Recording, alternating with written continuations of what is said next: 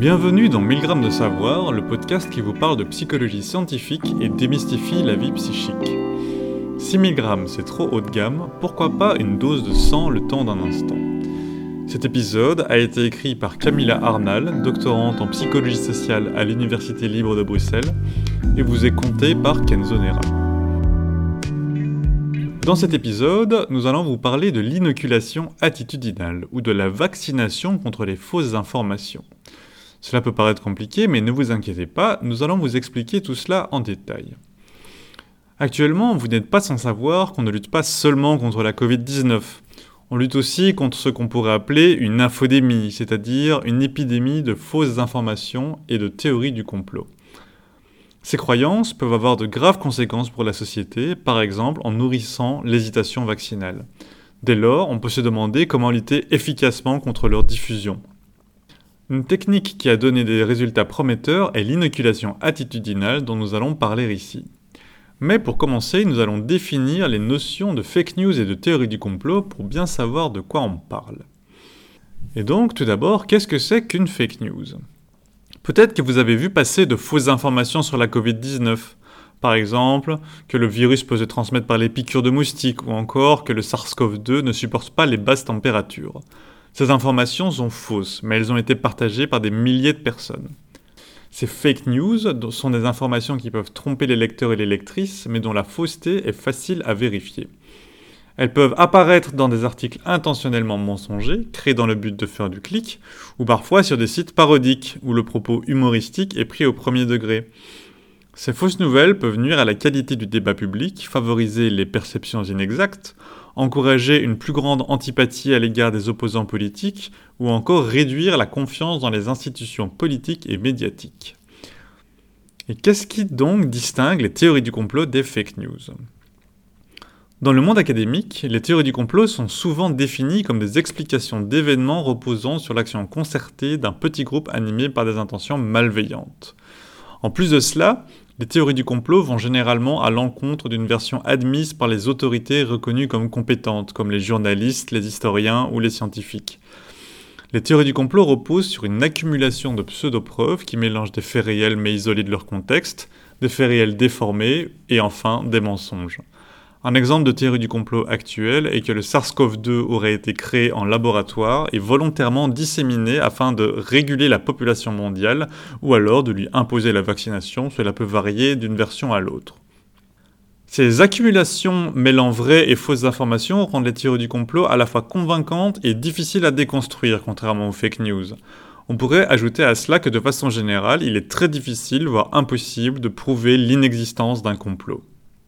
Lutter contre les fake news et les théories du complot n'est pas une entreprise facile. Notamment, de nombreuses recherches ont montré que même lorsque les individus acceptent la correction d'une information fausse à laquelle ils ont été exposés, la fausse information continuera de les influencer dans leur jugement. C'est ce qu'on appelle l'effet d'influence continue. Par exemple, si vous êtes exposé à une fake news alarmante sur le médicament X et qu'une amie vous rassure en vous expliquant que cette information est fausse, eh bien, il est probable que même si vous faites confiance à votre ami, cette information fausse continuera de vous influencer, par exemple en nourrissant votre hésitation à recourir aux dits médicaments. Il est donc judicieux de ne pas recourir qu'à des méthodes de correction ou de debunking qui interviennent après l'exposition aux informations fausses. Il faut aussi idéalement recourir à des méthodes qui permettront de prévenir l'adhésion à ces croyances. À cet égard, une piste prometteuse est celle de l'inoculation attitudinale. L'inoculation attitudinale permet de mieux détecter et de mieux se protéger contre les fausses informations. Mais alors, qu'est-ce que c'est que l'inoculation attitudinale? L'inoculation, c'est à la base un terme médical. Cela désigne le fait de présenter une petite dose de quelque chose de néfaste à l'organisme pour que celui-ci puisse mieux se défendre si, dans le futur, il est confronté à une plus grande dose de cette chose néfaste. En médecine, c'est ce qui est utilisé dans la vaccination. Un virus affaibli est injecté à une personne saine. L'objectif est que le virus affaibli déclenche une réponse immunitaire qui protégera l'organisme par la production d'anticorps. De cette façon, le corps apprendra à se protéger et, s'il est confronté au virus par la suite, il sera capable de réagir efficacement. L'idée derrière l'inoculation attitudinale est d'appliquer ce principe non pas aux maladies mais aux croyances. En effet, L'inoculation attitudinale fonctionne sur le même principe que l'inoculation vaccinale. Il suffit de remplacer la petite dose de virus affaibli par une petite dose de fausse information. Le fait de confronter une personne à cette petite dose de fausse information va permettre de déclencher des réactions de protection en favorisant la réflexion critique à l'égard de ces contenus.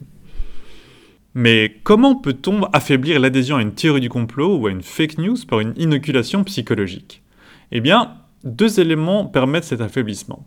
D'une part, il faut un avertissement préalable d'une menace ou d'une attaque.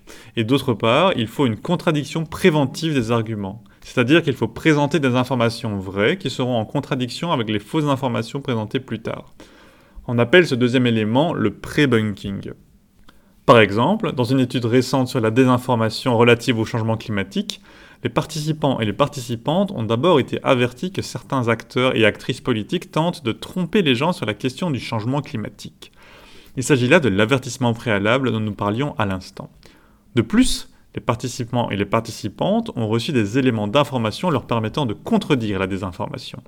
Ils et elles ont par exemple appris que la température de la Terre avait augmenté de 1,1 degré Celsius à cause du gaz à effet de serre produit par les humains.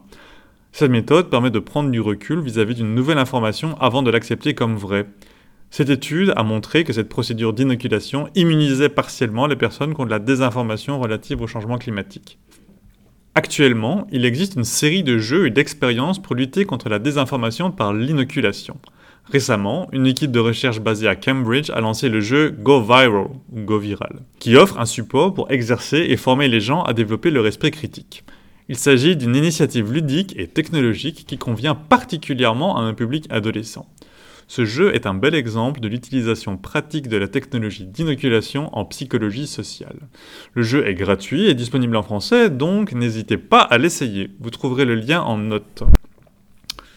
En conclusion, lutter contre les fausses informations est une tâche compliquée, notamment parce que les fausses informations continuent d'avoir une influence sur les personnes, même lorsqu'elles reconnaissent la fausseté des informations. Il faut donc agir aussi en amont de l'exposition aux fausses informations. À cet égard, l'inoculation attitudinale est une piste prometteuse pour améliorer les compétences d'autodéfense intellectuelle. Merci d'avoir écouté cette capsule de 100 grammes de savoir, écrite par Camilla Arnal avec l'aide de Kenzo Nera et Magali Beila, et enregistrée par Kenzo Nera. Nous restons en contact et nous vous retrouverons très vite pour de nouveaux épisodes.